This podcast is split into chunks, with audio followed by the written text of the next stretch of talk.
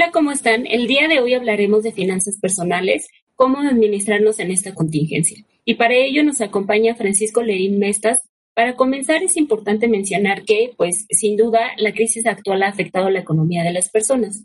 En este sentido, ¿qué prioridades deben establecerse entre deudas, necesidades y oportunidades de inversión? Gracias, Estefanía. Efectivamente, vaya que ha afectado a la economía de las familias la, la, la situación por la que estamos pasando.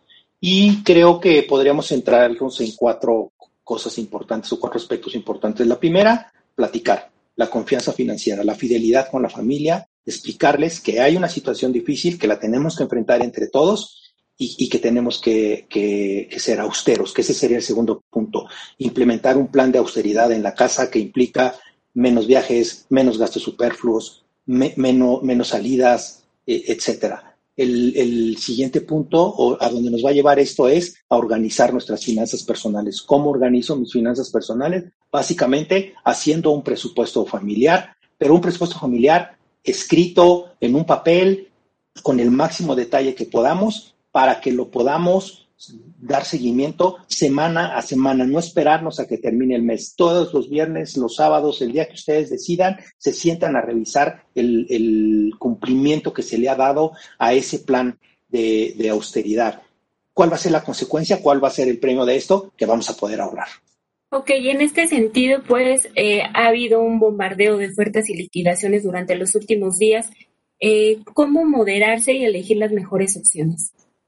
Efectivamente, tenemos publicidad para comprar cualquier cosa. Las más de las cosas son eh, artículos que no, que no necesitamos, artículos que requieren, que requieren esa, esa publicidad y sobre todo que tienen un gancho oculto de los, de los meses sin intereses. Entonces, yo, yo propondría aquí dos cosas. La primera, revisemos si realmente necesitamos lo que vamos a comprar. Punto número uno. Punto número dos, analicemos qué tipo de producto es el que voy a comprar eh, con, la tarjeta. Si es un producto de corto plazo, lo tengo que pagar en el corto plazo, es decir, lo tengo que pagar en ese mes o al mes siguiente. Y solamente si es un producto que me va a durar mucho tiempo, ese sí lo podría yo llevar a los meses sin, a los meses sin, sin intereses. También tengo que comparar los, los precios, tengo ya la facilidad de comparar los precios a través, a través del, del Internet y cuidarme de los gastos hormiga, de esos gastos hormiga que nos cuestan hasta 10 mil pesos anuales y que se llama Spotify, que se llama YouTube, que se llama Netflix, que se llama HBO y que se llama cuánta app podamos imaginarnos, para cuánta cosa podamos imaginarnos, hasta para dormir nos pueden vender una app. Ok, y bueno, finalmente para fomentar el ahorro en estos tiempos, ¿dónde está más seguro nuestro dinero?